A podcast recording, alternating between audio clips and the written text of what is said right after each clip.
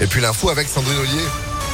Bonjour Sandrine. Bonjour Phil, bonjour à tous. À la une, retour sur ces manifestations pour l'emploi, les salaires et contre l'augmentation du coût de la vie. Ils étaient 1500 dans les rues hier à Lyon. Journée de grève interprofessionnelle qui a regroupé des éducateurs spécialisés, des professionnels de la santé, des profs, des cheminots.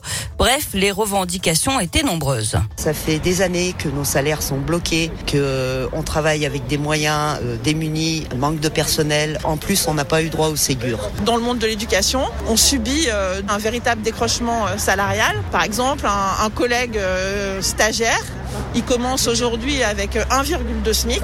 En 1980, il commençait avec 2 SMIC.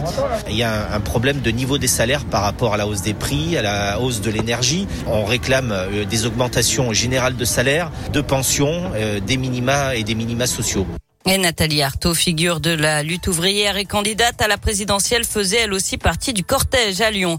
Et comme prévu, les professeurs se sont mobilisés hier soir devant le lycée Douaneau de Vaux-en-Velin, rassemblement baptisé la nuit du dernier chapitre.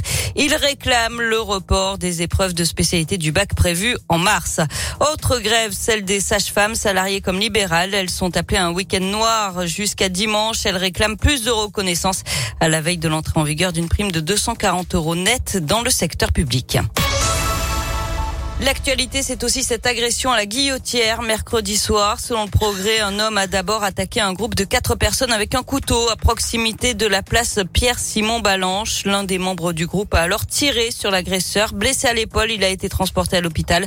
L'auteur du coup de feu a pris la fuite. Lui, il serait l'auteur de tags menaçant de mort le maire de Rieux-la-Pape et son fils de 5 ans, un adolescent de 15 ans, a été arrêté mardi. Les tags avaient été découverts en septembre dernier dans le quartier des Alaniers. Le jeune homme nie les faits. Il devait être présenté hier à un juge des enfants pour être mis en examen. En bref, la préfecture du Rhône renforce son dispositif d'hébergement d'urgence. Elle ouvre 150 places hôtelières supplémentaires pour mettre à l'abri les SDF. Et puis Yannick Jadot à Lyon. Demain, le candidat écologique à la présidentielle présentera son projet pour le climat et la justice depuis la confluence. Un discours qui sera retransmis dans une quinzaine de villes. On passe au sport avec euh, du basket. La défaite logique de l'Asvel à Barcelone, deuxième d'Euroleague. Hier soir, les Villeurbanais se sont inclinés 84 à 71. Du hand ce soir, demi-finale de l'Euro. L'équipe de France affronte la Suède. C'est à 20h30. L'autre demi opposera le Danemark à l'Espagne.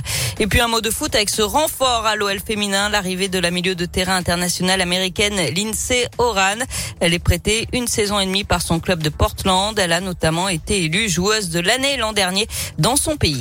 Eh bien, bienvenue à elle. J'étais en train de regarder la météo à Portland et c'est un peu comme nous, hein. Donc, Ah bah, ça va. ah, je pensais qu'il faisait chaud. Bah non, pas du tout en Oregon. Bah, euh, c'est pareil. Même combat. La météo, c'est immédiatement. Le temps de vous dire merci beaucoup, Sandrine. Vous êtes de retour à 8h30. À tout à l'heure.